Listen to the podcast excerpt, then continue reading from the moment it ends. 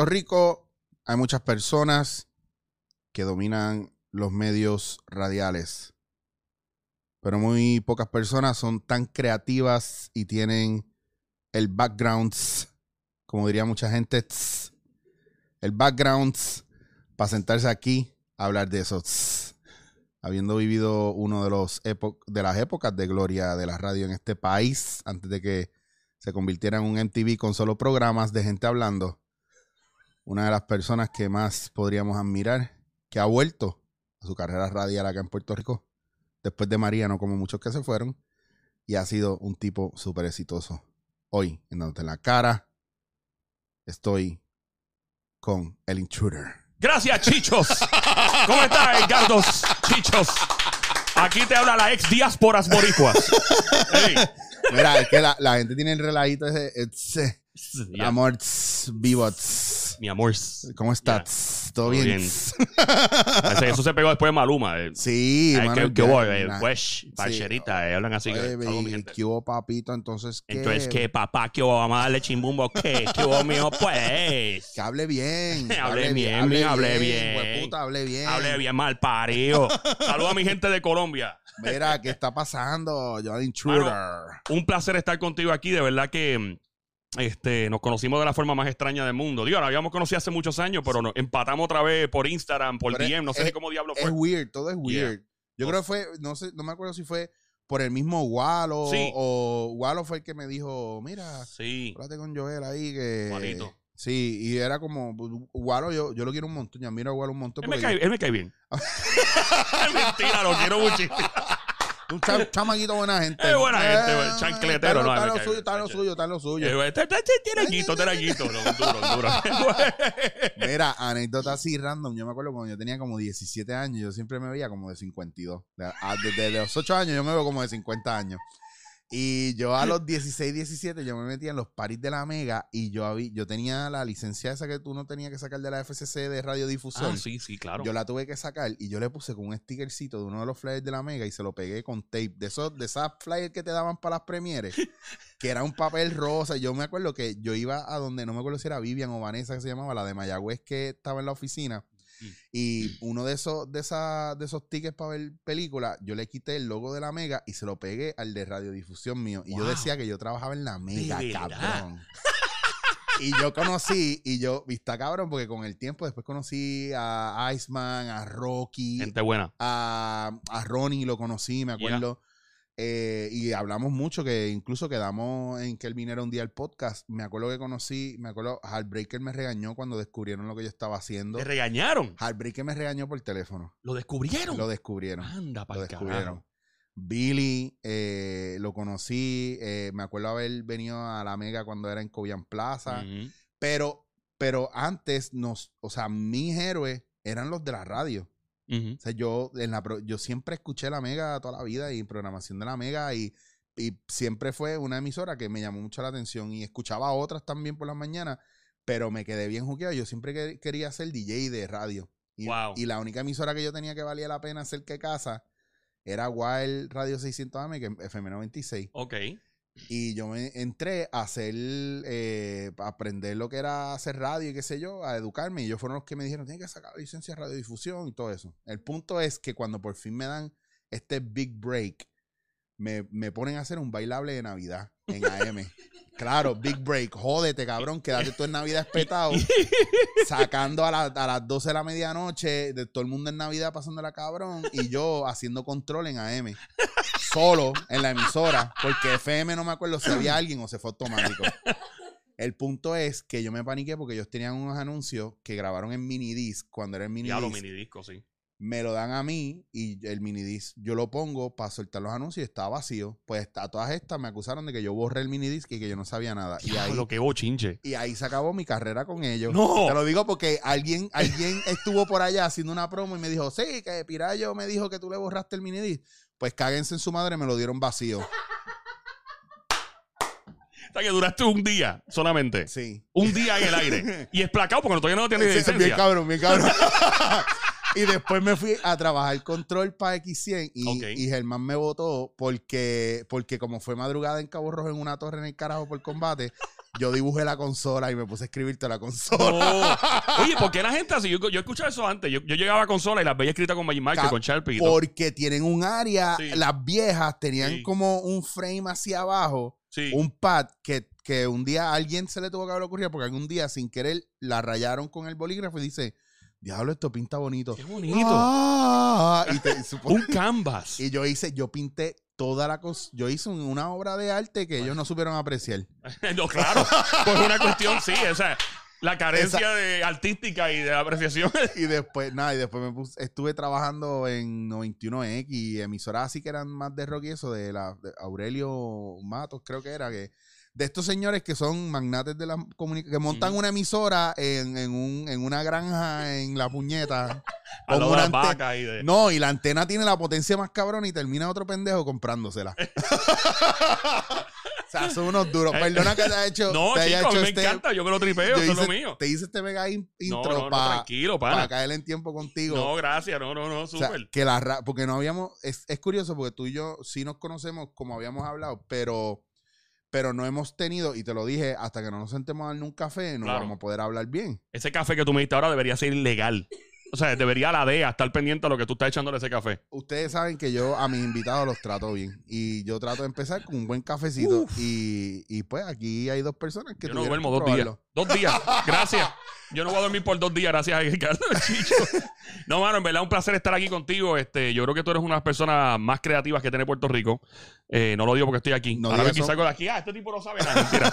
no, no, en serio, lo hace que yo, yo. Pero dilo calladito que se ofende la gente. Ah, sí, claro, quiere probar lo contrario. Lo que pasa es que a mí me gusta rodearme de locos. Este, y si tú eres un loco también. Y todos los panas míos que yo tengo alrededor son locos. Si se ofende alguno, pues. eh, ah, el- eh, tú sabes, la, la- es bueno ser sobrio y todo, pero es bueno en lo que le llaman en inglés el disruption. O sea, que de momento obligado. tú estás en una nota y de momento alguien te saca para la izquierda y ¿qué le pasa a este loco? Eh, y tú eres esas personas en Puerto Rico. Y Puerto Rico tiene demasiado talento. Lo que pasa es que hay mucha gente que tiene miedo de, de exponerse. Debemos de, de abrir y de dar- darnos oportunidades. Nosotros consumimos mucho eh, las poca vergüenzas de otros, pero no nos permitimos hacer poca vergüenza. Ajá. Entonces, Cierto. pues le compramos las películas y las series a los mexicanos, a los españoles, a los indios, a todo el mundo, pero nosotros no nos atrevemos a hacer nosotros. Cierto. Eh, es como, yo, yo tengo mucho problema con eso y a lo mejor por eso no quiero trabajar más. Eh, Porque a veces, a ok. ve- bueno, sí, a veces, a veces encuentro que, que mm, tú te puedes dar cantazo hasta, hasta donde tú permitas, ya lo demás es masoquismo. Y me trabajo mucho afuera porque entonces mm, estoy bien valorado fuera. Pero entonces acá a lo mejor no comprendido, eso no es lo que toca ahora, esa no es la onda. Está bien, tú sabes, no tengo problema, pues no trabajo mucho aquí. Y, y, o sea, yo no quiero irme bien regional porque esto es un podcast y lo van a escuchar y ver en, en todas partes del planeta. Pero es increíble cuando tú te vas para los Estados Unidos, por ejemplo, en el caso mío, Nueva York, y te tienes que mudar allá para entonces que cuando llegues allá te diga, mano, Puerto Rico está brutal. Que, mucha, que, mucha, que mucho talento y, y uno dice, y uno, uno como un buen pendejo, like, es verdad. Eh, entonces, y, entonces, mano, te hablan. Entonces, una vez yo me puse a hacer una lista de todos los talentos eh, de la música, del arte, de, de la actuación, Claro. de, de impacto social a nivel mundial de Puerto Rico. Y hice una lista bien larga y me quedé corto. La lista era ah, y de personas que son de origen boricua, que nacieron en Claro. otras partes, por ejemplo, Lin Manuel Miranda, etcétera. Y la puse en Instagram por, por, por tripial y la gente me siguió completando y la lista era tan y tan y tan Sí. larga. Eh, eh, Puerto Rico es una isla tan chiquitita, pero, y no lo mismo isla que isla. Este, eh, papi, a fuego. No, en serio. Y cuando tú te mudas a Nueva York, por ejemplo, que, que tú empiezas a ver personas de otras culturas, eh, de otros países de Latinoamérica, Colombia, República Dominicana, y uno hace un montón de amistades, eh, o, o de España, etcétera, y tú empiezas, dices, diablo, ¿verdad que Puerto Rico está brutal? O sea, está pasado, y uno empieza a ver las cosas desde otro punto de vista, y estuve 13 años allá, y, y, y ahora veo a Puerto Rico muy diferente. Ahora yo, Claro. por ejemplo, si, nada, que Puerto Rico esté lleno de hoyo, Rico, no importa, yo lo esquivo, olvídate de eso. Sí. Yo esquivo el eh, hoyo, olvídate de hoyo. Y uno, aprecia esta isla y, y la, la empieza a ver con otros ojos. La gente no sabe hasta que no vive fuera y no entiende eh, el bad trip del que se tiene que ir. Eh, yo viví fuera muchos años, yo viví en Nueva York Sí, también. 10 años y... ¿Cuántos años? 10 años. 10 años también. 10 años, yo estuve con una compañía de teatro allá, pasé frío, la pasé fatal también. Wow. Eh, los que han escuchado el podcast saben que hasta un intento de suicidio en un momento depresivo heavy. Bueno, sí, yo lo digo ahora cómodo y fácil para mí porque para que la gente entienda también que uno puede salir de esos estados, pero también también requiere uno querer salir de ahí porque es bien llamativo el, el el ser víctima, es bien, bien cool porque te hace irresponsable de tu, de tu vida. Claro. La, la culpa es de todo el mundo menos tuya. Yo estoy jodido por los demás. Entonces, cuando yo me fui de aquí, que es uno de esos factores bien nítidos, me obligué a, a tener que ver el mundo y a trabajar el mundo. Y ahí me di cuenta que yo como puertorriqueño estaba bien preparado para lo que fuera. Y a veces menospreciamos esa parte. Y ahora voy a arrancar con preguntas porque, porque el tema lo pide. Mete mano. Tú que trabajaste tantos años en radio acá, ¿cómo, ¿por qué te fuiste? ¿Qué fue, ¿Qué fue lo que te empujó a irte? Porque no fue María, pues ya tú te habías ido antes. Sí, fue mucho, mucho, en Y, 2006. y, y por, y por cosas que también me había, también Walo me puso al día con lo que tú estabas haciendo, tú no estabas haciendo cualquier mierda, tú estabas, o sea, ya tú te, ya habías ganado una trayectoria bien heavy, bien sólida. Pues mira, eh, voy a darle rewind el cassette. Esto pasa las películas que van al final y después para atrás. Y yo me crié como tú, escuchando la mega en Puerto Rico. Eh, yo cuando estaba iba para la escuela, eh, tuve parte de mi vida en escuela pública, después en colegio. Este, mami, va, ese muchacho me sale bueno en colegio. y entonces, eh, no, no voto los chavos, gracias a Dios. No, pero en serio, cada vez que iba para la escuela, yo venía, llamaba por las mañanas, a los 11, 12 años, le hacía broma. Eh, a los muchachos, era para entonces estaba eh, Rechado y estaba eh, Frankie J por las mañanas. Sí. O estaba eh, Ronnie Veo por las tardes. Yo venía y les hacía broma y unas clavadas por teléfono. Y ellos, y de momento les, les cambiaba la voz. Y ellos, maldita sea este chamaquito. Y entonces, eh, lo sé que para, para eh, entonces no había obviamente las redes. Bueno, Mark Zuckerberg no había nacido. claro. So, ni Facebook, ni Facebooks estaba. Este, sí, para seguir la línea era ese. Lo- esa era la red social, por lo menos en Puerto Rico. Y en los Estados Unidos también la radio siempre fue la primera, en mi opinión, la primera red social. Si tú querías buscarte una jeva, era por ahí. Claro. Era, mi nombre es fulano, me puedes llamar a tal número. Eh, si tú querías este, escuchar música, escuchar entretenimiento, los concursos, por ejemplo, que hacía la Mega, y, y yo siempre atribuyo esto a, a- a todo ese equipo eh, de cuando yo escuchaba la emisora. Mm. Estaba Red, estaba Frankie, estaba eh, Ronnie Bebo, estaba Raymond Torres de programador, estaba Claro. Heartbreaker también, estaba eh, Billy Forkit, que para mí Billy siempre fue un gran genio y siempre ha sido en paz descanse, pero eh, el legado de ese hombre va, va a continuar porque las cosas que él creaba era una película. Entonces yo escuchaba las promos y yo, diablo, ¿qué es esto? O sea, y yo me enamoré de la radio en un segundo. Eh, empecé a hablar por CV. Me acuerdo, mi primera experiencia Claro. fue, espera, este papi, y ahí empecé a hacer mis cosas y hacer broma y lo mismo, hasta perder el miedo al micrófono. Y empecé en la radio en Puerto Rico. Voy a, voy a brincar para Estados Unidos, después viramos a Puerto Rico. Nueva York en ese entonces, y lo sigue siendo, es el mercado número uno eh, en español de, en- a nivel eh, general market, o sea, de mercado general contra eh, los anglos y todo, pues es el mercado número uno. Los Ángeles en, en- español también es el, español es el número uno. Pero Nueva York, cuando es mercado general, es, es el número uno. Cuando tú dices mercado general, porque ellos producen más para eh, general, no para esa zona, sino también producen fuera de, de su área de Nueva York, en los demás estados. Correcto, pero en términos de métricas de, industriales, en Nueva York, esto, hasta lo que tengo entendido, porque esto puede cambiar, es basado en el Que censo. esa parte a mí me gusta mucho porque yo hablando con, con. Walo también aprendí mucho de cómo tú tienes que ver la parte matemática de todo esto, cómo Claro. funciona de- del reach, re- de lo que es realmente el reach, lo que se mide en, en redes sociales, pero según radio. Correcto. Y, y obviamente, pues depende, una vez más, de- de- del mercado, en el sentido Claro. de que este hay que. Eh, el censo es bien importante, cuántos latinos hay, cuántas personas de otras nacionalidades hay. Y Nueva York para entonces pues era el mercado número uno en términos de, de mercado general contra los anglosajones o la gente, ¿verdad? Los americanos. Y mano, era como jugar para los New York Yankees. Cuando te Claro. hablaban de Nueva York, era papi, va a jugar para los Yankees. Este, y yo, pues, va, pues. Y eh, llegó la oferta, estuve como un año y pico peleando para irme, en verdad. Yo no me quería ir, yo hacía agarrado de Puerto Rico porque estaba todo muy bien. Claro. Este, y un día fue mi esposa quien me dijo: Mira, ¿sabes qué, mano? Este. Hacho, vámonos, fíjate de eso. ¿Qué, qué puede ser? Entonces, vamos, vamos, vamos a darle, vamos a darle con todo. Y es Nueva York. Yo me crié en Nueva York también cuando pequeño. So, mi familia también vive allá. O sea, no era una cuestión de desconexión, eh, porque tengo mucha familia que, que vive allá y, todavía tengo familia. Y fue por eso, fue porque Nueva York se consideraba como el mercado y se considera como un mercado súper importante. eh, y me fui, y no, y te, te tengo que confesar que fue otro, que fue otro planeta, en el sentido de que uno llega y es un choque cultural, porque Claro. obviamente Nueva York eh, a nivel demográfico tiene muchos puertorriqueños, pero muchos de ellos son primera, segunda, tercera generación. O sea, ya hay muchos puertorriqueños pues que no hablan ni español. Aunque tienen más la bandera pegada de Puerto Rico en los apartamentos. Oye, que- a la hora, a la hora de la parada puertorriqueña, o sea, los puertorriqueños que van ahí que nada que ver, o sea, son muchos, pero no por eso son menos puertorriqueños. Claro, no, no, no. Lo digo porque yo fui a, yo un estuve, orgullo patrio brutal. sí, yo fui al el Puerto Rican International Heritage Film Festival, un nombre ahí bien largo, bien cabrón. Sí. Eh, entonces después para colmo no me acuerdo ni las siglas, tú sabes como y está cabrón porque voy a presentar dos proyectos, me gano mejor actor ese año y con todo y eso es como, ¿cómo era el nombre del festival? Está cabrón. Lo, lo googleamos ahora. Pero es, pero el, el- una de las cosas que hablaba una de, de, los- de los que trajo proyectos fue eh, lo mal que a veces se sentían lo- los boricuas de allá, porque los de acá no los aceptan. Que mira, mira qué jodidos somos, que es como pasa a muchos jamaiquinos que se creen que van a volver a África algún día y van, van a África y los africanos no los quieren allá. O sea, cabrón, pues somos negros. Sí. Y no, no te queremos aquí, tú no eres de aquí. Entonces hay una cuestión de eh, bastante clasista, incluso a veces eh, es bien loco decirlo, pero a nivel, a nivel de, de país, nosotros mismos creamos esa xenofobia bien brutal con gente que, que sí tiene que tiene antecedentes de ser puertorriqueña como nosotros, pero vive el la puertorriqueñidad diferente.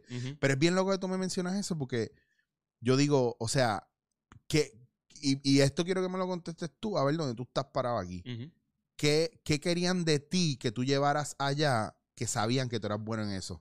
Que Sí, ven- Y eso yo quiero que tú me lo contestes porque eso, eso es bien. eh, Yo esto- aquí es para poner. Yo te estoy poniendo prueba a ti. Yo quiero no, saber. caramba, cuánto- gracias por eso, me gusta. yo quiero que tú me digas. Yo, tú- qui- yo quiero saber desde tu punto de vista porque Ah. es fácil yo decir cuánto tú vales o que tú vales o que en qué tú eres bueno, pero tú lo sabes. Yo quiero saber si tú sabes por qué te llamaron. La, la razón, eh, este, me dijeron que lo mismo que estaba haciendo en Puerto Rico que lo hiciera allá afuera. Nítido. Obviamente, este, Tú ajustándome tienes, un poquito tú tienes un poder de convocatoria chévere. Caramba, gracias. Tú, ¿no? Y, tú tienes un, un drive nítido, o sea, tú tienes una energía que tú proyectas eso y... y- y no hay perico ni nada, ¿sabes? Por si acaso. No, no, no. No, no. no. Que rápido me mira rápido. Oye, llevo, llevamos como casi 40 minutos aquí antes Sí. de, de empezar a grabar y yo nunca lo vi, ni me, me pidió ir al baño, ni, me, ni le pregunté, coño, ¿te trajiste una Mallorca? Porque veo que tiene azúcar por toda la cara. gracias, Chicho. Yo, tenía, Eh. yo tenía un pana que le decíamos, que, ¿qué, cabrón? ¿Te metiste una Mallorca? Es ¿Por, una ¿Qué Mallorca. qué? Sí. ¿Por qué? Y Sobró la limpiaba. masa, fíjate. La masa se quedó. Todo lo demás se fue. Lo blanco se fue, pero la masa se quedó. ¿Qué pasó? Mira, no fue. eh, Yo te pregunto porque mucha gente también eh, se interesa saber y no entienden que, mire, cabrón, uno no, no se va más que porque le va mal. A lo mejor uno se va porque le ofrecen algo bien cabrón. Sí, no, yo no puedo, yo no puedo negar que me ofrecieran algo bien chévere. Y me estaba yendo súper bien aquí. Lo, lo brutal es que este, me fui en un momento donde estaba todo súper bien. Y eso era, y te soy honesto, eso le da un poquito de miedo a uno porque uno dice, coño, o sea, no, no seas tan pendejo, o sea, estás en un país tropical. Eh, a mí siempre me ha gustado también esa, esa parte de, digo, después hablamos de eso, pero el- la cuestión de la, la ciudad gótica, lo que tú ves en las películas, Sí. el Batman, el, Sí. y llega un punto que de momento están filmando Batman al lado tuyo y te importa un carajo. Que me pasó allá afuera. O sea, uno estaba en, un sitio. ah, ¿Qué pasó? Que está la, la, la, quinta avenida cerrada. No, están filmando I Am Legend, me acuerdo. Ah, Me, ¡Sí a la madre! Porque el fucking tapón y todo. O sea, so, llegué a ese punto. Y no, pero en serio, fue que en, en, en Nueva York escucharon lo que estaba haciendo aquí y dijeron, mira, queremos que hagas lo mismo acá afuera. Eh, el mismo ritmo, el mismo drive. Obviamente van a haber ciertas cosas que tienes que ajustar porque es otro, que otro mercado. otro mercado, pero queremos esa misma energía, las mismas dinámicas. Y yo, pues, hermano, pues vamos a darle. Y, eh, y fue, fue ese el primer momento donde me di cuenta que, que en Puerto Rico, no porque, porque fui yo, pero y lo digo por otras personas que quieran estar talentos aquí, y yo, coño, mano, de una islita tan chiquitita, Claro. eh, y, y me sacan este jibarito, este campesino para allá, para, Nueva York, y a, a hacer algo en un mercado tan importante. Eh, y fue eso, fue, dijeron, lo que estás haciendo en Puerto Rico, obviamente, cambian unas cositas, las ajustamos, pero era eso, o sea, de Puerto Rico. Eso es que ahí fue, ese fue el primer, la primera vez que me di cuenta que este país eh, tiene algo como que, wow, o sea, me, me- me impresionó mucho eso. Claro. Fue una. Y, y por qué, y, y muchas veces, ¿por qué no? ¿Me entiendes? Exacto. ¿Por qué, por qué no menospreciarlo, pero por qué no nos lo creemos? ¿Qué no nos deja Sí. creerlo? Ah, porque tenemos que ser humildes. Y eh, dentro de la humildad no cabe el concepto de yo creer que soy bueno. Estoy siendo arrogante si digo que soy bueno. Pues no me importa. Se joda. Fuck it. Nacho, me, me una agitadera. ¿Sabes lo que pasa? La, la agitadera mía viene, la agitadera viene con que de- eh, aquí hay mucha gente que la está pasando mal a nivel emocional. Sí. Y cuando yo doy talleres, yo veo mucha gente que no sabe el valor ¿Qué tienen? que tienen, no saben cómo encajar. Entonces, tienen que coger un taller porque les recomiendan que suban el autoestima, que tienen que ver lo que valen. Entonces, cuando por fin saben lo que valen y piden por lo que valen, ah, no, tienes que darte a, tienes que valorarte, pero no conmigo. Tienes que valorarte con el resto del mundo. Conmigo no te tienes que Cierto, valorar. Tú tienes que, no, bájale. Porque, porque está bien, tú puedes pensar que tú vales eso, pero no, bájale porque me estás afectando a mí. Sí. Entonces la gente se asu- ah, no, papi, no, no, te está, no te puedes valorar así, eso es falta de humildad. Ujú, Mira, señor, usted no sabe lo que significa humildad todavía. Entonces, claro. por eso yo te pregunto estas cosas y hablo contigo esto, porque estamos en un medio que es bien importante. Na- la persona que sea humilde en este medio, yo no me lo como, no me lo creo. Ujú, ¿Por qué? Porque nosotros podemos tener un tipo de humildad, pero es bien importante que no tengamos esa humildad todo el tiempo, porque entonces Claro. nuestro drive se cae, porque esto, está, esto se alimenta el ego. Yo no quiero ver a alguien que se cree que es una mierda. Claro, Pues, Entonces me creo una mierda yo, eso es lo que me transmite. claro. Pero si yo veo una persona que está hypeada, pom- pompeada, frente a cámara o al micrófono, está cool. Ahora, después cuando hablemos, que sale esa verdad de quién tú eres, tú no tienes que ser el más humilde, pero sé, sé cool. Claro. Yo le llamo a eso el, el, el tener, el, sé que le dicen siempre que hay que tener los dos pies en la tierra, ¿verdad? Ah, Pero yo pienso que la gente que esté en los medios, en la música, en el arte, en lo que sea, necesita tener un pie en la tierra y otro elevado. claro, está seguro ¿Verdad? que sí, ese y, balance. y ese pie que esté en la tierra, obviamente aquí no se ven los pies, pero. Eh, y Pero tengo todos los maones. Mira, eh, es increíble. Para para esto, por estos maones, más de lo que cuestan uno sin roto. Esto está cabrón este mundo. Te Va para allá. Tiene más roto esto que la guerra, pero nada. Entonces tú mantienes un pie elevado, otro en el piso. Este te, te mantiene groundeado, que es anglicismo, ¿verdad? Claro. pero te mantiene con la- o sea, te mantiene sólido. Este pie que está en la tierra es el que te mantiene con la con tu familia, con tus amistades, que te mantiene eh, tu lado humano, ¿verdad? Mm. Y este pie que está acá arriba es el soñador. Claro. Este es el pie que te mantiene volando y que te mantiene buscando este romper los esquemas, las barreras y, y yo, yo pienso mucho en eso y lo que estás diciendo ahorita de la gente que no se valora, también eso viene del, del hecho de que eh, todo el mundo te dice lo malo, nadie te dice lo bueno. Claro. ¿Verdad? Na- Todo el mundo- nadie se, todo el mundo, y la gente sabe lo bueno, pero nadie se atreve a No, decir. no porque es que hay, hay como un. Hay, hay como, no sé qué diablo es, si es un ego, si es un orgullo, si es un. No se lo voy a decir para que no se le trepe el ego. No sé lo que es. A mí me encanta decirle a la gente lo bueno. Claro. Me fascina. No sé qué carajo es que yo veo a alguien que hace algo bueno y yo, diablo, eso quedó bien. Yo bien groupie. Diablo, loco. Brutal. Y, no, y de verdad es genuino. O sea, es como que, mano, vete para Pero- un nene chiquito. Pero eso dice mucho de ti también, porque si tú tienes la capacidad de poder ver lo bueno en los demás, significa que tú no, no ves a la persona a lo mejor como, como un, ¿cómo se dice en español? Un threat, como una No, hombre, amenaza. no. Y mucha gente en estos medios rápido ven a alguien haciendo algo bueno y rápido lo ven como una amenaza. No, Te lo digo no. porque yo, chacho, eso A mí me gusta que sea parte de mi corillo. Pues, eh, ahí está, de eso se yo trata. yo, no, yo no prefiero. Yo, yo soy como los Avengers, papá. Si tú puedes botar fuego y tú puedes volar y el otro puede disparar hielo, que yo los quiero a todos conmigo. Reclutado. Rácata. Sí, no, o sea, y, y es eso, o sea. Digo, esos son, son los poderes de los Avengers. Yo, yo dije una Olvídate, pero está genial. La- usted, Olvídate, pero debería. Eh, y, y, y sí, mano, yo creo que el, el mundo debería concentrarse más en decirle lo bueno a la gente. Y si hay algo malo que estás haciendo, que digo, desde el punto eh, que es malo, eh, eso es bien relativo, pero si hay algo que pone en vida, en peligro tu vida, tu psicología, tu integridad física, moral o de tu familia. Parece que estoy leyendo algo legal, pero, pero, pero uno, pero uno lo dice, mira, papi, coño, creo que te vas a azotar y te, te puedes guayar haciendo esto, aquí, oye, Claro. cosas, pero me gusta aplaudir lo bueno. Me gusta eh, eh, magnificar el potencial. Si el ver en entre líneas de la gente. La gente nada más ve en blanco y negro. eh, ¿Qué hizo? ¿Cuál es el track record de esta persona? Sí, next. No, no, yo, espera, para, para, para, para. Esta persona, la gente, no, porque falló en esto. Sí, pero mira el entre líneas. O sea, esta persona tal vez eh, hizo esto incorrecto desde el punto de vista social, pero mira, mira el potencial aquí. El problema es en los medios y en cualquier tipo de industria, en, en la vida en general, que la gente no ve el entre líneas. Eh, tienes que aprender a leerlo gris. Y tienes que aprender a, a chequear el potencial de la gente. Porque a veces quien menos te imagina, una persona, por ejemplo, que, que bueno, que, que pasa una parte de su vida en las drogas o pasa una eh, eh, de vacaciones, en, ¿verdad? Eh, Lamentablemente en prisión, lo que sea. De momento tú ves que desarrollan unos talentos extraordinarios. Y de ahí han salido muchos artistas. Claro. 50 Cent, por ejemplo, que ahí fue que se pompió y muchos más. Bueno, yo tengo una pelea siempre con cuando se hacen casting y se busca gente para hacer cosas que eh, la gente hace unas pruebas bien pendejas y basada en esas pruebas pendejas, porque no tenemos tiempo a veces para hacer pruebas más exhaustivas, pues la gente que entra a trabajar viene con, con un bagaje falso diciéndote yo hago esto, esto y esto y no saben, o vienen de verdad perdidos, cagados sin saber y tienen más potencial de lo que, de lo que tú puedes imaginar. Lo que pasa es que como todo potencial eh, de talento, pues necesitan buena dirección y también ese buen director tiene, o la persona tiene que poder tener ese ojo para ver dónde está el potencial y en mis años trabajando como improvisador, yo veo dónde está el potencial, pero la gente no lo ve. Y no hay nada peor en este mundo que tú, que todo el mundo crea en ti, pero tú no, no, tienes esa capacidad porque tú no ves lo que los demás ven. Claro. Y a lo mejor los demás te ven como un dios y dices, este tipo está cabrón, pero tú no te lo crees. Y a lo mejor el día que te lo creas te escocotas, pero, pero es bien jodido, es bien jodido y es bien difícil. Pero en el caso tuyo, lo hace que tú estás viendo ciertos cues eh, claro, y ciertos elementos psicológicos si yo eh, estudio todo, mi trabajo es eso. Correcto. Y tú tienes que, por eso, es una conexión humana y emocional. Yo también hago lo mismo, no, no igual que tú, obviamente, tú tienes tu, tu ¿verdad? tus propios criterios, y, pero dentro de, mi lado, a mí me encanta estudiar a la persona como un ser humano. ¿Qué hace? Eh, ver una persona que está trabajando en una cosa. Este, me pasó una vez con un show que tenía en televisión en Nueva York. Había una persona, lamentablemente falleció pero trabajaba en promociones y se pasaba guiando su carro, eh, promociones. Y yo, ve acá, Fulano, no voy a decir su nombre porque no sé si la familia, claro. ¿verdad? Por respeto. ¿Y qué, qué, tú haces aparte de aquí?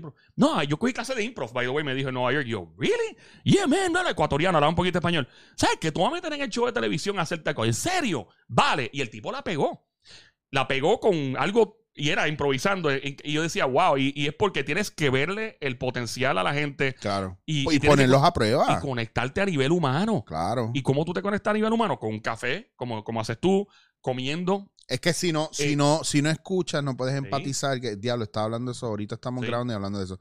Si no escuchas, no puedes empatizar. Y si no empatizas, no tienes oportunidad de escuchar. Exacto. Entonces, rápido venimos con una barrera montada. Y yo soy, yo soy un sabueso. Yo veo una persona y me da algo de. Mm, yo quiero saber más de esta persona. Vamos a darle un café. Y este, ¿quién es? y no, no, vamos, tranquilo, que no, no, yo creo no va a ser en vano. Yo sé que no va a ser en vano. Y la, y qué pasa, obviamente, yo no puedo decirle a la gente cuáles son mis superpoderes porque nadie me va a creer, pero cada uno tiene sus superpoderes intuitivos. Lo que pasa es que en algunos casos le creemos más que en otros tú diste un brinco de Nueva York para acá, todo el mundo te, te dirá, ¿por qué te fuiste de Nueva York? ¡Loco! Pero tú eres loco para venirte para acá, que esto es una mierda, esto está jodido. Pero la gente no ve lo que nosotros vemos, porque a mí todo el mundo me dice, ¿por qué tú te fuiste para Puerto Rico de nuevo? Si en Barcelona estabas bien. Cabrón, porque yo soy de aquí. Yo, yo. Porque, porque a mí me encanta Barcelona, pero si yo quiero coger el carro para guiar, para irme para Mayagüez, pues no lo puedo hacer desde Barcelona, cabrón. ¿Sabes? Yo, yo veo... Priorities. Exacto. Y yo creo que sí, yo creo que hay que viajar. Em, yo creo que hay que salir de Puerto Rico, dar el caretazo. ¿Por qué volviste? ¿Por qué volviste? Volví. Cuéntame por qué volviste. Porque llega un punto de, de, la, la, la, carrera. Espérate, que estoy enseñando un poquito aquí. no, ahora se ve. Estoy enseñando, estoy enseñando ahí. Ahí no, ahí no se nota. no, si, yo puedo, cobrar si enseño. Tú, tú, enseñas, yo espero Voy a que empezar a enseñar. No, es mentira. Para que me eh, salgan más views. Claro, no, para que se te van, se te cocotan. Ahora hay menos gente. Mano, es negativo. Este es el primer podcast con negativo. ¿Te imaginas? negativo 150 mil. Yo, digo, no voy a ponerte de culo porque me van a coger el truco. Pero si pongo macharranes aquí. Sí, no, eh. por eso. Mira, tengo que ir al gimnasio y, y dejar de lechonear tanto para. No, no, pero en serio, mira. Eso es lo que le gusta a la gente aquí. Yo estaba buscando una oportunidad para honestamente, para hacer cosas como esta, hacer, eh, interactuar con personas como tú, eh, eh, en un podcast como, ¿verdad? Antes no tenía esa libertad, antes era un poquito más complicado, primero por el tiempo, había que estar constantemente en la emisora, haciendo televisión. Claro. Y entonces cuando empecé a observar Puerto Rico desde allá, y decía, tío, que muchas cosas brutales están pasando en Puerto Rico, que mucho contenido se está exportando de Puerto Rico también. Entonces yo estaba en, en Nueva York, por ejemplo, y comencé a ver ciertos comediantes allá que casi sin promoción se explotaba el sitio y se llenaba. Y yo empecé a interactuar y me empezó a dar esa, como ese homesickness, ya lo bien, bien gringo yo. Eh, yo ¿Cómo se dice en español eso? Homesickness. Te da, bueno, eso se llama. Enfermedad ¿no? eh, se, llama el tristonazo. El tristonazo. o sea, como, ¿verdad? Con un bailable de Navidad. Sí, literal, pero. El tristonazo. En español es homesick. Es homesick. ya, eh, whatever, como cheque, ¿verdad? Cheque No, entonces eh, comencé a observar estas cosas y estaba buscando ya la oportunidad de decir, caramba, yo quisiera que se me dé el, momento para. y de, poder regresar a la isla a largo plazo. Y la- el plan era venir y estar semanas aquí y de momento virar allá y hacer cosas allá y acá. Y estuve un mes o dos acá, este, planificando ya para entrar a la emisora nuevamente acá en Puerto Rico. Y me juqueé y dije, ¿sabes qué? Mano, que se joda. Me voy a quedar viviendo. El, el plan era estar viajando de un lado al otro. Y, y mano, me juqueé con el, con el sol. Me daba una grima cada vez que me Mira, montaba mira, en el avión. Papi, ¿no? Una vez tú vuelves, no quieres Chacho, desvolver. y, y pana, entonces, ¿sabes lo que me pasaba? Y he dicho esto al aire y me lo tripeo y es de verdad me daba esa gana. Cuando tú despegas de- de del aeropuerto internacional de Puerto Rico y vas mirando así por encima de Piñones y tú ves esa playa azulita y las, y las casitas y el zinc encima, yo te juro que me dan ganas con un paracaídas y brincar y tirarme ahí, un- ahí fuágata, tirarme para los kioscos para Piñones. Entonces, volví a Nueva York ya llegando a la costa este y, y veía el cielo gris. Y ve, a- Y el ve- frío, ve yo- Orchard Beach, que es Ah. una mierda. Y Y entonces, eh, eh, sí, ve- los pampers flotando. ves-. Entonces, Ves esos ríos negros espectaculares. Y entonces, yo creo que Nueva York, igual que otras ciudades, como en Europa, por ejemplo, Barcelona, a mí me encanta Barcelona, son, son ciudades que te inspiran. Claro. Que tú vas y ves otra cosa, ves otro mundo, conoces gente y que hay personas que se sienten cómodas viviendo en Nueva York. No tengo nada malo que decir de Nueva York ni, ni de la costa. Nueva York está Es cabrón. otro planeta. Claro. eh, eh, pero, mano, Puerto- o sea, nuestro, nuestra tierra es nuestra tierra. Y no quiero sonar como el más patriótico ni nada porque pues, no es la proyección que quiero dar, pero es la realidad. Y, y no puedo esconder lo que sentía cada vez que venía de vacaciones en, en ese periodo de 13 años que venía y tenía una fecha de que me tenía que ir, eh, llegaba, veía a la familia, diario, me tengo que ir el 3, o me tengo, porque allá todo Sí, empieza claro. rápido. No es como en Puerto Rico que eh, en Navidad es hasta junio, julio más o menos. Bien allá cabrón. sí, eh, eh, ya- Allá pasaste, despediste el año y se acabó. y se acabó todo. Ya o sea, está. ya la- los árboles ya los desmontaron. Y entonces yo venía a Puerto Rico y tenía en la cabeza, diablo, el 3 tengo que estar de vuelta, el 3 tengo... Entonces es una tortura, y yo no lo decía. O, y llegaba allá y yo, diablo, mano. El, el- uno se queda con esa sed y esa hambre de Puerto Rico. Eh, Todavía hasta, hasta después del 8 está todo el mundo ahí tirando Ah, fuera. parranda y reyes y, y- sí. y después de reyes la fiesta en la calle, o sea... Debería haber un pueblo donde siempre sea Navidad en Puerto está, Rico. Ya está, ¿Ya existe? está. No, no, que ya Ah. está, que eso va Ah, yo obligado. pensé, yo, coño, ¿dónde? Para. Entonces, En eh, casetita Guerrero, que es Navidad todo el Ah, tiempo. es- ah, de verdad, ya tiene luces todo el tiempo, qué bueno.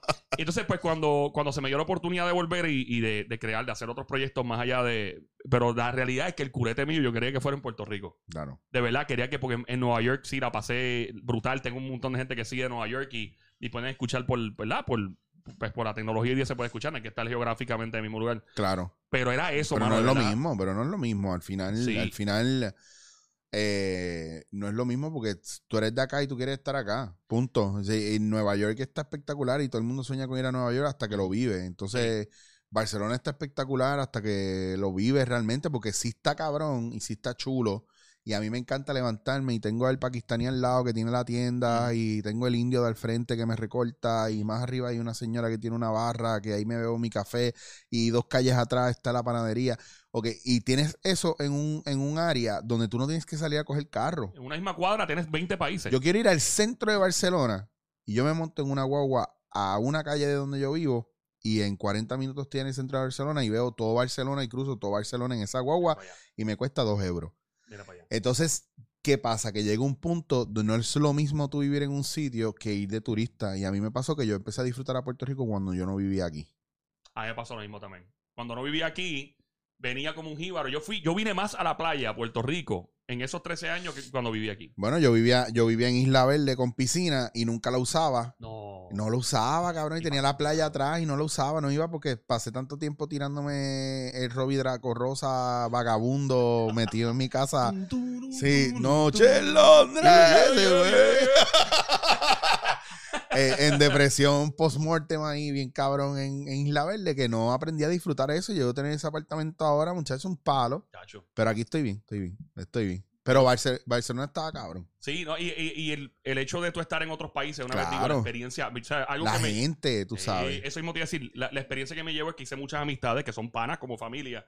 Eh, de Colombia, eh, Ecuador, Venezuela, Claro. de todos los países del mundo. Eh, yo le llamo a las Naciones Unidas. En Nueva York tú caminas un bloque, estás en Rusia, Es caminas un que bloque, es la, estás- es la capital de- del mundo, prácticamente Nueva York, no importa lo que. Claro. Y entonces cuando siempre me llevaba lo mismo, decía, oiga, parcerito, y yo, dígame, antes de que el reggaetón explotara en Colombia, Claro. "Ah, la verdad que yo quiero visitar Puerto Rico. A mí me encanta, me fascina Puerto Rico. Me buscan a Boricua allá, papi. Cuidado que si le pegas cuerno te matan en los sueños. Pero, eh, eh, no, mentira. Pero eh, eso es lo que te da Nueva York, eso es lo que te da un Barcelona, lo que te da cualquier parte del mundo donde uno sale de Puerto Rico. Hay que viajar.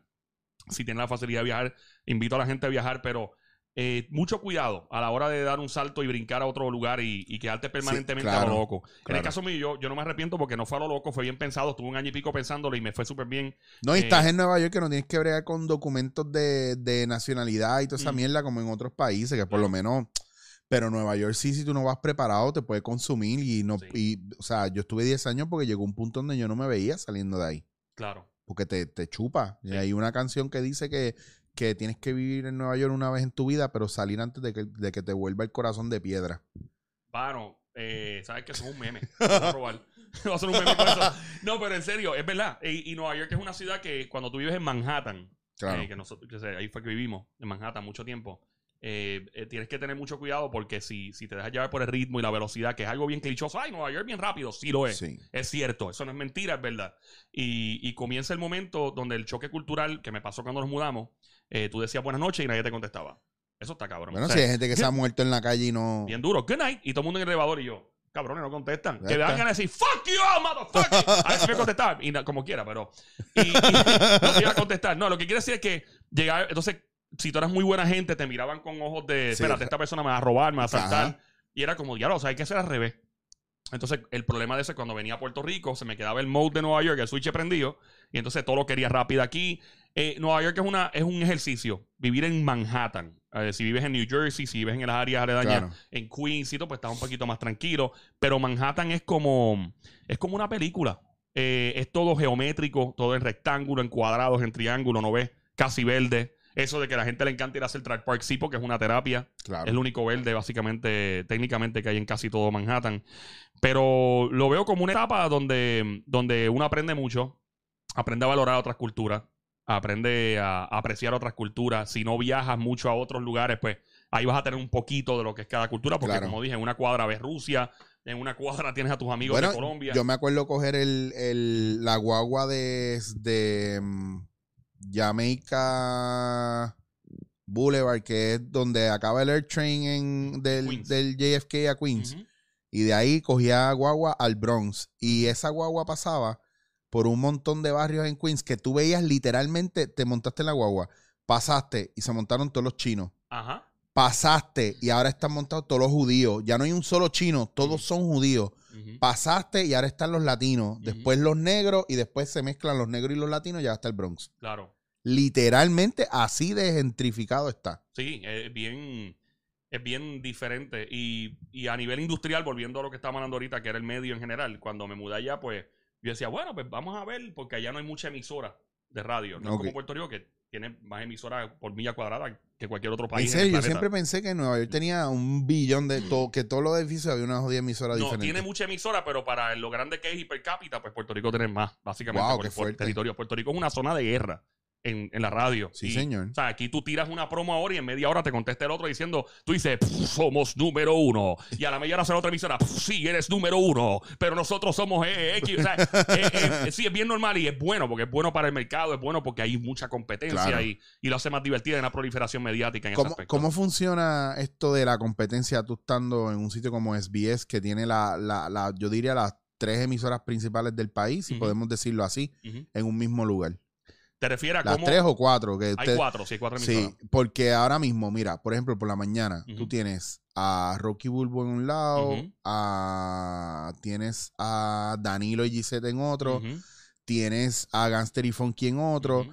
y tiene Nación Z, que creo que está corriendo por, Por las las mañanas. mañanas, sí. Pues, t- tiene en un mismo lugar, de una misma compañía, tiene cuatro compitiendo. Sí, yo, Porque los demás ni se oyen, yo creo. sí, yo creo, yo creo que, yo creo que Y por las tardes, pues ni te digo, o sea, tú Claro. estás al horario de, de Molusco, Sí, y, al horu- y al horario de... de- eh, eh, Quickie de Jackie. exacto. Yo, mira, yo creo que eso es hasta positivo. No sé, mano, a mí, a mí eso me tripea, porque es como, eh, eh, eh, una vez más, yo prefiero que haya muchos shows que no haya ninguno. Los chinos en Barcelona pensarían como tú. ¿De verdad? Sí, porque en Barcelona, yo, yo trabajé con una gente haciendo un documental de cómo funcionaban los chinos eh, en otros países. En este caso, pues tocó Bar- Barcelona y resulta que el chino se muda a Barcelona y trabajan muy con la comunidad de ellos. Y ellos no piden préstamos en banco, se los piden entre ellos. Entre ellos, sí. Y entonces, si tú pones al frente un negocio de, de uña y yo puse un negocio de uña al frente, eso es bueno. Porque el cliente que yo no coja lo coges tú y el que tú no cojas lo cojo yo. Y ya saben que esa área ahí es de eso. Claro. Si el negocio de la uña no nos funciona, no nos casamos con ese negocio, vamos al próximo. ¿Cuál es? Que la- las tiendas de 1, 2, 3 de todo a peso, ah, pues eso es lo que voy a poner, pum, y los dos tienen una tienda frente al otro. Claro, Ah, que no funciona, hay que poner una barra, pum, una barra, y aprendemos lo local y claro. siempre están evolucionando y cambiando. Aquí no, aquí nos tiramos a puño y pata. No, por eso yo por te Dios, pregunto. Y es proliferación, o sea, es- es, eh, eso hace que haya más emisora, que haya más radio, que haya más taller, claro. que haya más... eh, A mí, y eso lo aprendí mucho con los judíos en Nueva York también. Ah, pero, Eh, mm, eh, No, en Nueva eh. York, yo tengo esta experiencia y siempre la cuento porque es una cosa brutal. Cuando me ya yo me había mudado y, me- y viene el doorman, yo me hice pana de todos los muchachos que trabajaban en el edificio. Me dice, yo, el chacho, tú no sabes quién se mudó pesímetro de apartamento. Y yo, diablo, ¿quién se mudó ahí? No, joda, eh, Eminem. o- y, no, papi, chacho, te lo voy a presentar, dame, dame. Y me presenta el tipo, un tipo con los pelos parados, super cool, judío. Y me dice, mira, eres fulano de tal. Y lo conozco y yo, y me dice, oh, you doing, man? Me trata súper bien. Y dice, este tipo no sé quién carajo yo soy porque no, no ni, ni tiempo de radio ni ver televisión tendrá y menos en español. Claro. Y me ven a mi estudio en Park Avenue. Y yo, pues dale, yo me tiro para allá. Yo bien jibarito, voy para. De hecho, cuando entra al estudio, pana, y yo digo, anda para el. ca-". Ese tipo le hacía los soundtracks a las películas. Night at the Museum, Transformers, Wow. Alvin and the Papi, yo dice, "Ah". y el tipo, ven, ven, ven para acá. Y mi tipo me trata brutal. Y me dice, ¿qué vamos a inventar? Y yo, yo, ¿qué carajo me está diciendo este tigre? ¿Qué vamos a inventarle qué? Y el tipo tiene una idea súper brutal que no se concretó en ese momento, pues, porque, pues, por otras cosas, pero. Y yo digo, este tipo no sabe quién yo soy. Y ya quiere inventar conmigo. ¿Cómo es posible esto? Obviamente, lamentablemente en Puerto Rico no siempre es así. Vamos a inventar, sí, sí, sí, de lejito, de lejito. Este es más- Ajá, de- y el tipo, o sea, me dice, vamos a hacer, y el tipo me empieza a dar ideas, ideas. Yo me quedé pasmado, anestesiado allí. Y lo que me dio eso es de que yo entiendo ahora porque este tipo tiene este imperio, o sea, un, un Claro. estudio de siete pares. eh, me acuerdo que empezó a hablarme de, los de, de- de gente en español que ha colaborado. No, yo trabajé con fulano con- y me hablaba de ellos como si fueran este, artistas de fiestas patronales, pero nosotros son mega estrellas. Eh, y me di cuenta de que eh, eso es lo que te da la ciudad y de diferentes culturas con las que tú interactúas. Y al ser una ciudad grande, Sí. todo el mundo está como más o menos al mismo nivel. Sí. Es bien loco porque es donde yo veo. Yo sigo una serie que se llama Billy on the Streets y como la gente brega con, con la gente que está en la calle, los artistas, es como. Bien pocas veces tienen el break de Oh my God, it's you, bla, bla. Pero, pero es como que tú puedes pasar desapercibido. Claro, Ah, eso, eso, eso también te lo da Nueva York. Sí. Supongo que te pasó 20 veces que viste montón de gente. Un montón de Y- artistas y muchos si de ellos no me, yo no me atreví tampoco a pedirle fotos ni nada, fue como verlos y solamente verlos para mí era como diablo, esto es como un. Pokémon raro, qué cool, no puedo creer que estoy en el mismo tiempo y espacio Sí. que este mamabicho que yo soy fan de este cabrón. Yo tengo una historia con Bill Murray de esas de sí, cabrón, en la novena avenida en un grocery store, novena y cuarenta y pico por ahí, qué sé yo, fui a coger un refresco y cuando cojo el refresco eran como las 2 de la mañana, qué sé yo, cuando cojo el refresco, que cierro la, la puerta, está la otra puerta de, de la nevera La abierta y, y- y veo, yo, yo veo esto, Eh, espera, yo veo esto, está la puerta aquí, ¿verdad? Y yo veo esto. Sin pagar. Pap, pone el, el- jugo que se estaba bebiendo de nuevo, algo, se estaba viendo algo, lo pone otra vez en la nevera y, y me, y me mira y me dice, they're not gonna believe you. Y se fue. No, te dijo así. Y entonces yo descubrí años más tarde que hay una página de internet donde tú pones todos estos sightings de Bill Murray, porque él, él es de estos artistas, él y Tom Hanks, que hacen cosas random Ajá. que la gente no se imagina y no se espera. Y, y hay un montón de cosas de ellos por ahí. Pues eso fue en una época donde to- todo, el mundo me dice, ay, ¿por qué no le sacas foto con el celular? Pendejo, porque yo soy viejo, ¿ok? Y para esa época, ¿ok? Y para esa época mi fucking Motorola no tenía fucking cámara. La cámara en blanco y El negro. flip phone, ¿eh? Era un proyector. Ah, literalmente. Incluso te voy a decir más. Era, tú lo abrías y salían los colores, co- eran colores anaranjados cuando tú escribías. o era de eso, como parece una calculadora más que un jodido teléfono.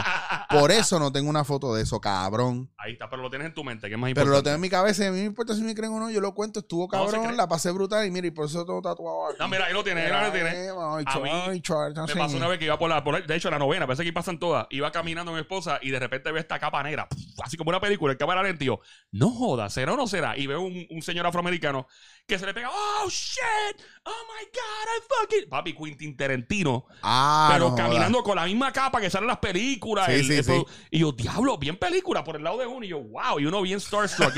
una vez, sí, ¿no? Y eh, me pasó allá, allá afuera una vez, me hicieron un approach. Mira, quiere entrevistar a Fulano. Y yo, va, dale, no va a llegar nunca. Y el tipo que llega y se acuesta a dormir en el piso, porque, yo, man, I just took a flight from LA, can I sleep? Whatever. Y después de ahí siguió yendo a la emisora super cool, este, eh, Way- eh, los Wayans Brothers. eh, Ah, este Marlon Marlon, Wayans. Damon entonces, y después empezaron a ir a la emisora. Y yo decía, "No, estos tipos van a la emisora como Juan por su casa y, van allí. ¿Y tú estabas allá en cuál emisora? En... Estaba en la Mega de Nueva York, Ok. que es de SBS. Y, y, eh, y está, y, y hay varios videos de esto en YouTube y después te puedo decir dónde para encontrarlo, pero Así bien cabrón, Eh, que es de SBS. Illuminati.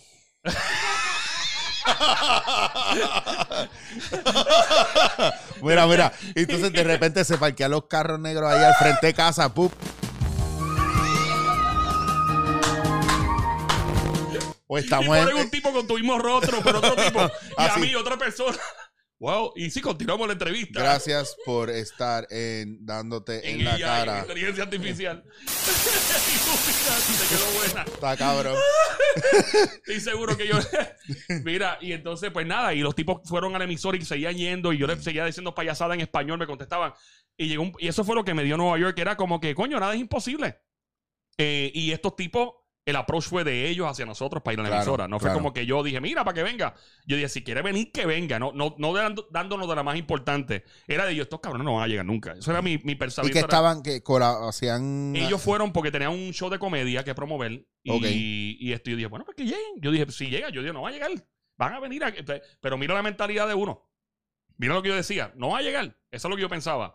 Y cuando el tipo llega solo, que llega a nosotros, anda para el carajo, el tipo llegó, se acuesta a dormir en el piso, ahí a- al lado, que no le tomamos video ni nada para no tomar ventaja de la situación, pero pudimos ver todo Claro. ese video y venderlo a, a TMZ o a quien, a quien bien fuese. cabrón. Eh, y el tipo ahí, de momento, mano, el tipo se juqueó con el show. Y de momento, mira, y la, la representante, la PR de ellos, vuelve llamando a Los Ángeles, mira, que van a ir otra vez. Yo, pues, cuando, y se- siguieron yendo. Y eso es lo que te da Nueva York, te da esa, rompe la burbuja de que nada es imposible. Claro. Este, de que, de que uno ha visto cosas que uno pensó que no iba a ver y a nivel industrial, eh, gente que habla más inglés o no habla nada de español, tienen que venir a, a los medios hispanos Sí, señor. porque somos bien importantes en los Estados Unidos, todos los hispanos en general. Eh, y, mano, nada, eso, eso es lo que te da Nueva York realmente y lo que te da viajar, Barcelona y, otros lados. ¿Y cómo ha sido ya? Ok, te lo digo porque a mí me pasó. Yo me fui y volví y tú vuelves con otra cabeza. Es como un, po- hay un, po- un poema, si no lo has escuchado o lo has leído, te lo voy a mandar después, que se Por llama favor. Ítaca, que habla sobre eh, que no importa el viaje y lo que tú te encuentres en el camino y las cosas que te ilusionen o las joyas, las mujeres, el baile, los los dioses que pelean contigo, etcétera, Ítaca siempre va a ser lo mismo y lo único que va a cambiar es lo que tú vas a traer a Ítaca, pero que no te ilusiones con lo que podría darte Ítaca, porque Ítaca no te va a dar nada. Ítaca va a ser la isla a la que tú vas a llegar y siempre va a estar igual, nunca va a cambiar. Quien cambia eres tú. Cuando volviste a Puerto Rico, tú volviste después de María. Claro. ¿Cómo viste la isla y, y cuál era tu, tu expectativa con eso? Mira, buena pregunta. Yo, María, lo- los latinos y, eh, eh, bueno, Hacho, cabrona pregunta, papi. Eh, papi, Estoy bien fuego, bien duro. Esa pregunta estuvo bien hija de puta. ¿hay fuego artificial Contéstala. Contéstala. Contéstala, verá un par de cohetitos aquí. Illuminati. Mira, cuando María eh, pasó por Puerto Rico, y para las personas que obviamente pues, no estábamos físicamente aquí, eh, pero fue, fue, ahí me dio terror y pánico ver eso por, por las redes. Y me acuerdo una- un post que alguien puso, se me están agrietando las paredes del apartamento. Y yo coño, Puerto Rico es cemento la mayoría, que alguien te diga eso en Guaynabo, se están agrietando las, las paredes. Solo vi de, a random de alguien. A mí me dio pánico. Yo no dormí muy bien viendo las inundaciones, viendo todo. Claro. Y yo decía, diablo, el, el país cogió un jodido azote bien feo. Este, estuve en contacto con un par de amistades acá, me dice, esto es peor de lo que se ve en los medios, etcétera. Y después empecé a hablar con personas que me decían, mira, eh, el sentimiento de resistencia que está surgiendo de Puerto Rico, de los que se están parando y diciendo, vamos a echar para adelante y todo. Sentí el país desde afuera. Yo vine, no me acuerdo cuánto tiempo después de María, pero lo sentí como diferente en el sentido de que y no quiero, no sé cómo, no quiero sonar ofensivo con esto, pero siento que le puso las bolas más grandes a la gente. ¿Me entiendes? E- Eso es. Le puso Eso los- es ley. Eso fue ley. se las infló. Va, es como tú vas a joder conmigo. Es como yo sentí que la gente desafiando, como que tú, de verdad tú quieres joder conmigo. Es- Le sacó la cría al país. Like, are you fucking kidding me? Like, really? Like, perdona, yo me estoy encojonado que le di el micrófono. Y lo sentí, y yo dije, diablo, y se empezó a ver este sentido, el sentimiento, mejor dicho, patrio, de la gente, like, vamos a echar para adelante. Obviamente, hubo grandes pérdidas humanas, que es lo más que importó y lo más que lamentablemente eh, sacudió a uno. Pero aparte de eso, que lamentablemente eso fue la tragedia de María, más allá de la pérdida material, se perdieron muchas vidas humanas y eso sacudió y uno conoce gente que perdió familiares porque le dio un ataque cardíaco lamentablemente la noche después. Yo tengo amistades Claro. que pasó.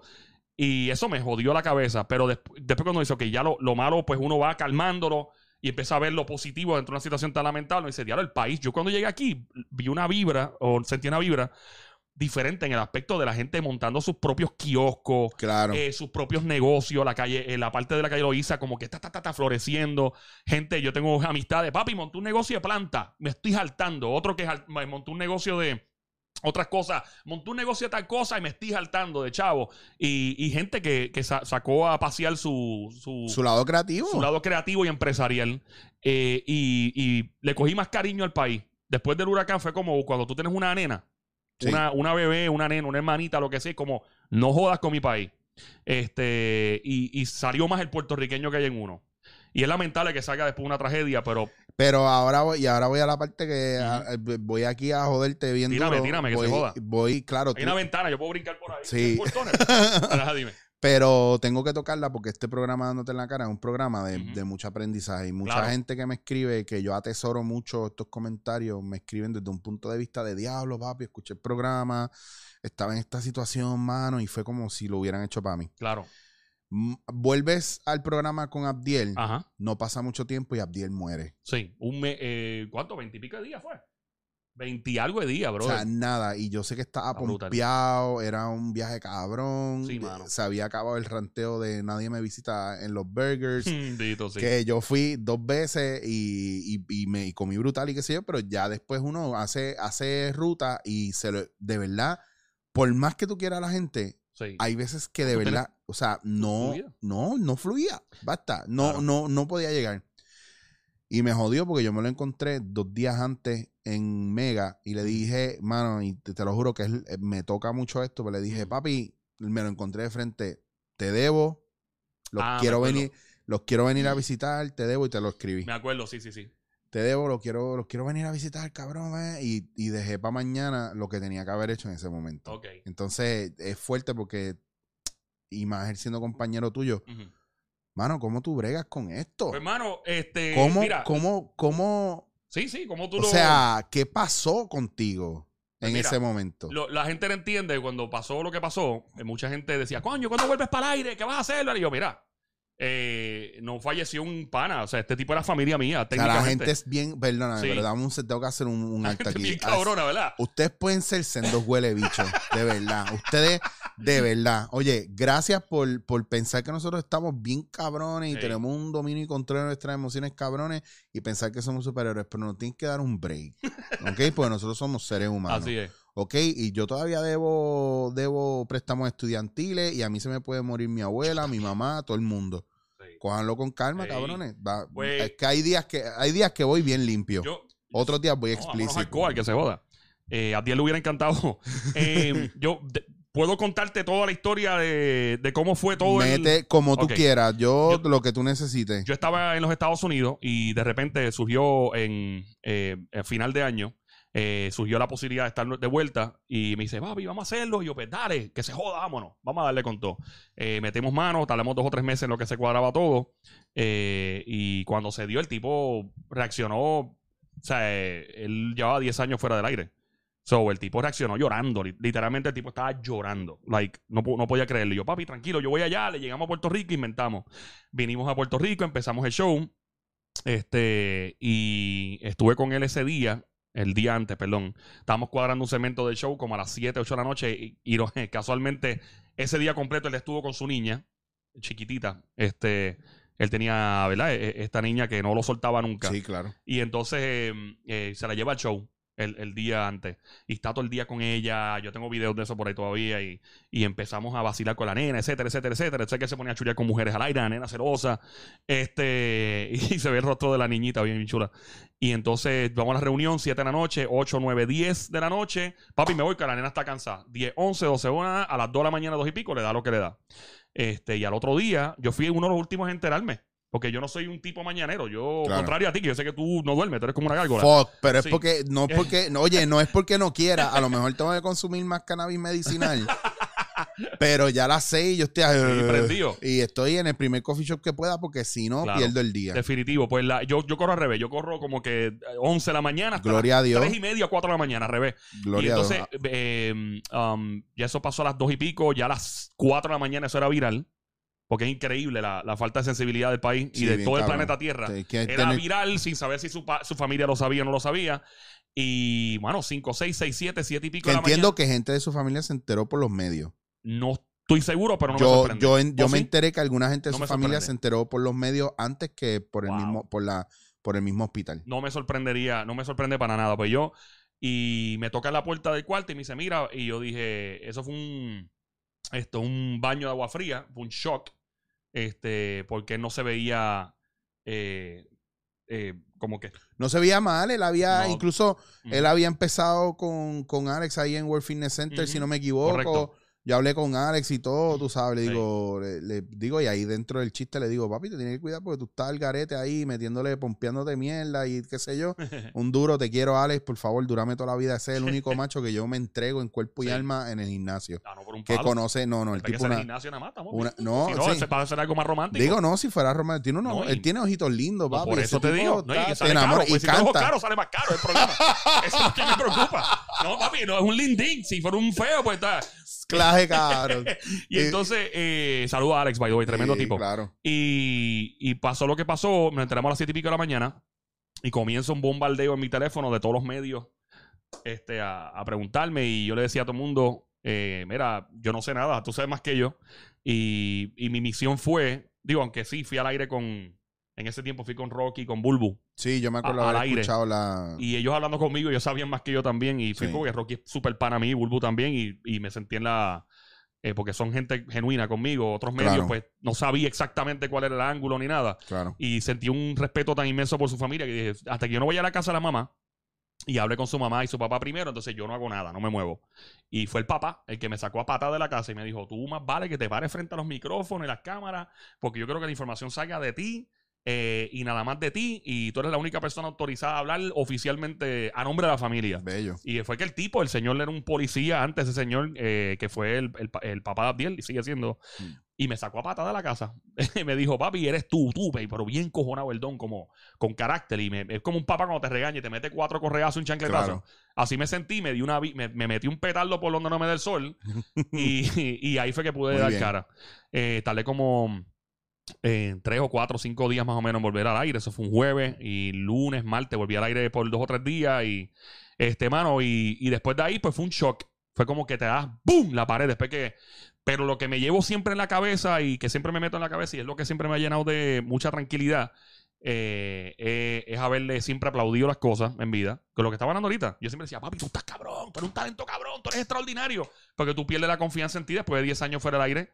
Tú dices, ah, yo soy una mierda. O sea, yo no, yo no, papi, tú estás cabrón. Tú eres uno de las mejores voces comerciales que tiene este país. Tú eres bien creativo. Yo seguí, seguí, seguía. Estaba cabrón. Eh, siempre. Abdiel, sí. Abdiel estaba cabrón. Que ojo, un problema bien cabrón que hay en esta isla es el menosprecio del talento que hay aquí. Y Abdiel era uno de ellos. Y yo, a mí, yo aprendí mucho con Abdiel. Mira, yo Sí. conocí a Abdiel vendiéndole una pistola de paintball. Porque Ese hablábamos. era Abdiel. Gocha siempre, bro. porque yo estaba en, en Mayagüez y venía mucho para acá, que era cuando yo todavía no era chicho. Eso él me conoce antes de yo ser chicho, porque yo escuchaba a Abdiel en la mega. Claro. Entonces, eh, él, él habla un día de Gocha y yo hablé, lo llamé a la emisora cuando todavía uno llamaba a la emisora. Y yo, mira, Hacho, Gocha, vamos a darle, qué sé yo, mira, que allá yo tengo esto. Ah, que tú tienes, mira, yo tengo una Spider, ah, yo te la compro, qué sé yo. Y un día yo viniendo a San Juan se la vendí, se la dejé. y después, curiosamente, vine a hacer más cosas y nos encontramos un par de veces. Y hace unos años atrás él estuvo haciendo algo de, de índice, un, como algo, unas cápsulas de Sí, índice acuerdo, o sí, radio, índice radio, qué sé yo. Me acuerdo. Y él me invitó un día, le cool. gustó la dinámica y yo estuve con ellos en, en ese proyecto hasta que, por alguna razón, los de índice no querían que yo fuera, aunque yo no estaba cobrando un carajo. Era como que no, está bien, pues no, que Chicho no vaya. Y, yo, y, y Abdiel no se atrevía a decírmelo porque Abdiel estaba des- que, que- que quería que yo fuera. Claro. Y me dijo, mira, no, que pues no, que no vengas más, que sí, que sé yo, que no. Le, le haber dado mucho trabajo haber dicho eso. A él. Le, le tipo- jodí- pero yo lo, yo no, yo se la puse fácil. Yo se la puse fácil porque yo sé, yo, chacho, yo tengo un poder de intuición cabrón. Y yo le dije, mira, Diel, no te jodas la cabeza, yo no tengo problema contigo. Si, eh, si los pendejos estos de índice no me quieren, pues no me quieren, porque no me pasó ahí nada más, me ha pasado en otros lados.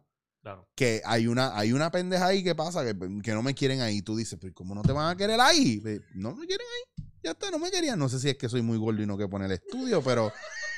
Porque por falta de talento no es. Y no te preocupes, que ¿sabes qué es lo más nítido? Que uno después descubre las cosas y tú sabes quiénes son los que dijeron que no estuvieras ahí.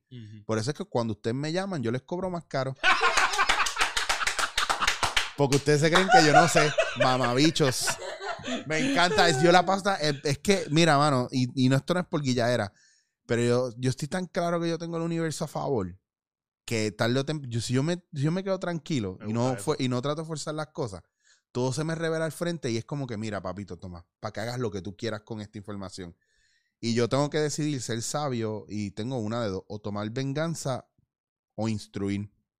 Y gracias a Dios lo que he hecho es instruir, porque tomar venganza no, no tripea, porque yo he visto gente tomando venganza a- en contra mía por cosas que yo realmente no les he hecho, por fantasmas y por, o sea, gente que me ha puesto el pie para que yo me tropiece porque alguien les dijo que yo dije o que yo hice cuando yo nunca hice o dije.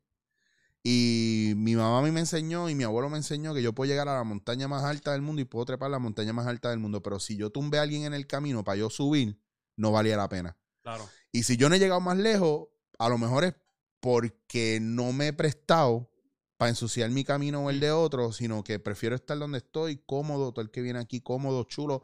Aquí ha venido, aquí ha venido gente prepotente que se ha sentado ahí, ha trepado los pies en ese sofá y no me ha dado ni las gracias y se han portado Se han súper... trepado los pies en el sofá. Sí, sí, no cabrón. joder, ¿en serio? Te puedo enseñar un video. Hacho, papi, yo, yo, papi, yo, no, el sofá es mi, el sofá es mi, yo los janto a chancletazos. mi novia, mi, mi novia vio a esta persona y se bastripió bien duro. Y total, después, bueno, nada, no voy a decir nada. No voy a decir nada porque no quiero chotear. Ay, virgen. Anyway, a lo que te digo es que eh, tú, uno, mucha gente se canta de humilde, pero no lo es. Entonces, por eso es que yo no creo en lo que me dicen, yo creo en lo que yo veo. Y muy pocas veces he fallado en esa parte intuitiva.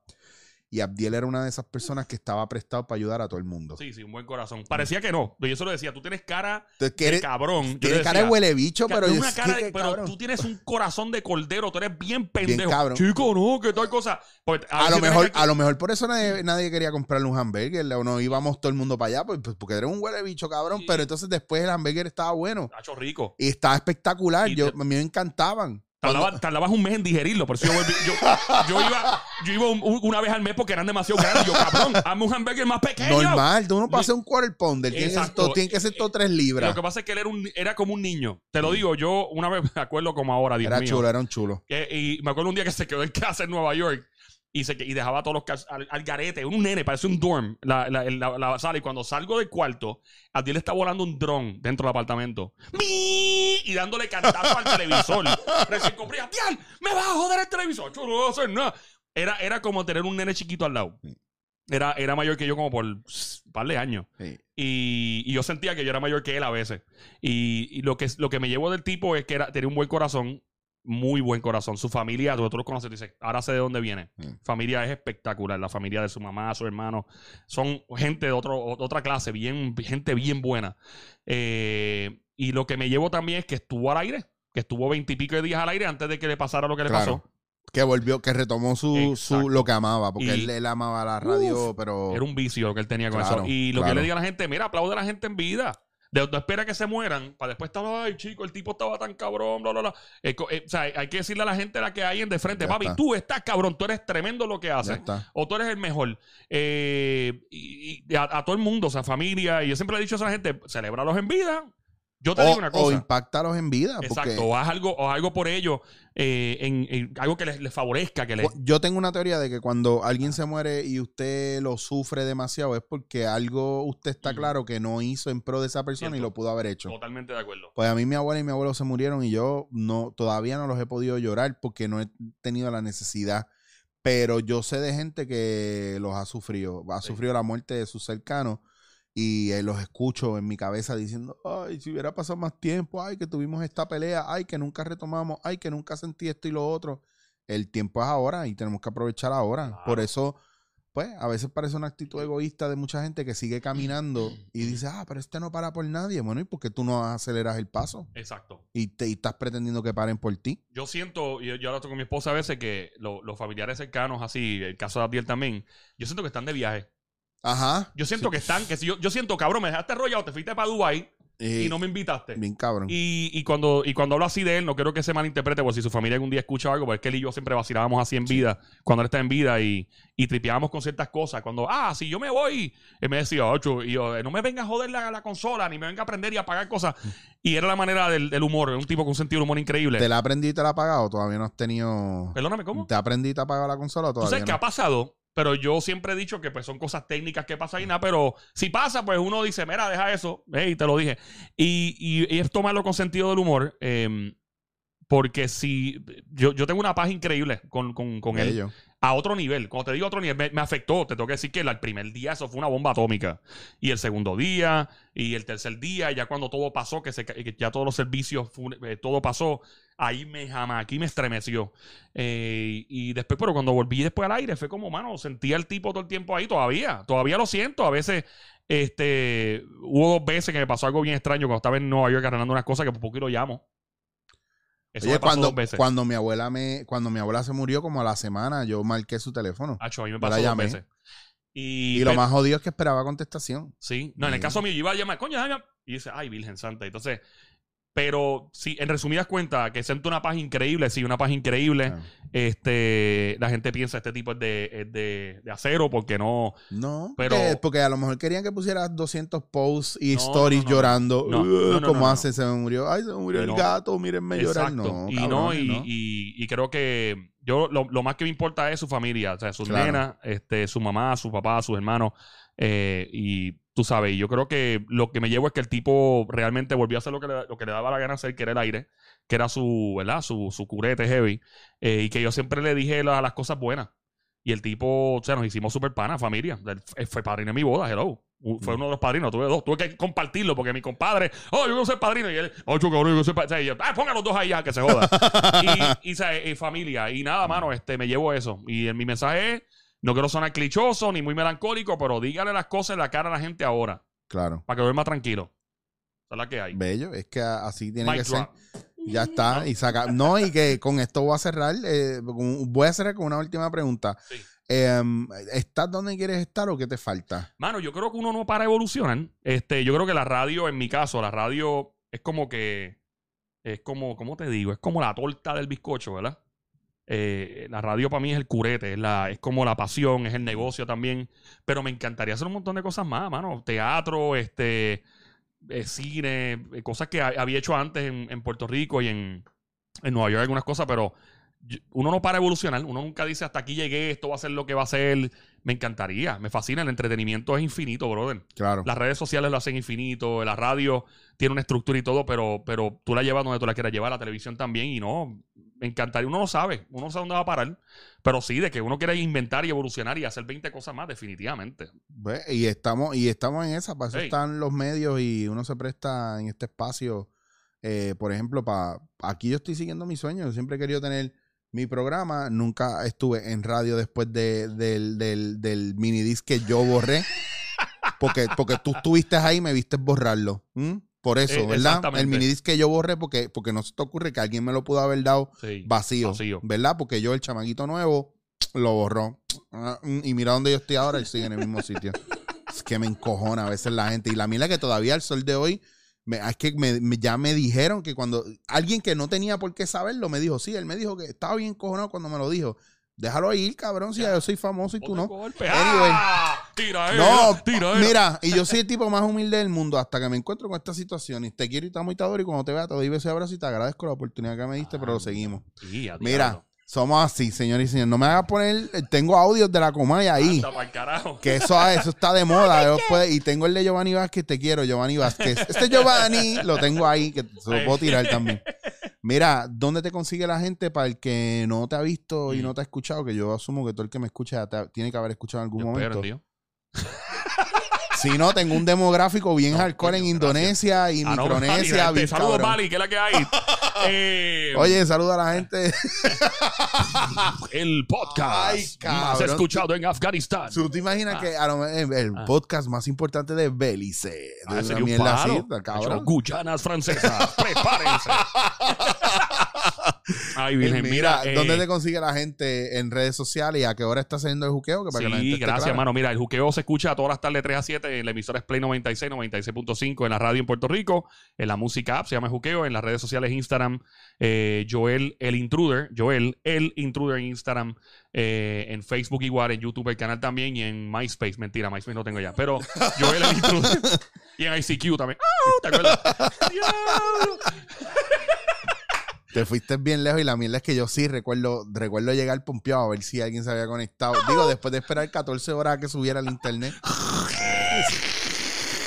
Fatal, fatal, fatal. Y ustedes no eso era una tortura. Ustedes millennials no saben lo que es una tortura. Eso era una jodida tortura. Chacho, prefieren un rush. Bien cabrón. Mira, pues como siempre les digo, ustedes me consiguen Chicho Guasier en Instagram eh, y en el podcast. No me tienen que estar buscando en Facebook y en otros lados, cabrón. En un sitio que ustedes me busquen, ya está. ¿Dónde es? Instagram, Chicho Guasier, ya Ahí está. en Instagram, ok. No desde Facebook, todo el mundo añadiéndome Facebook to- todavía porque, pues. dicen- Twitter, Facebook, Twitter yo te reposteo lo que sale aquí y ya está. Y en Facebook igual, en Facebook es un robot que está poniendo las cosas, yo no pongo nada. De verdad, mano, cuánse vida. Ya está. Oye, gracias por la invitación, brother. De No, verdad, agradecido. gracias a ti, cabrón, porque venir para acá, ¿para qué? ¿Para qué te esa de cuesta? Tienes que subir y bajar Por el café cuesta. está cabrón. ¿tú Ah, no? ven el caso. Está.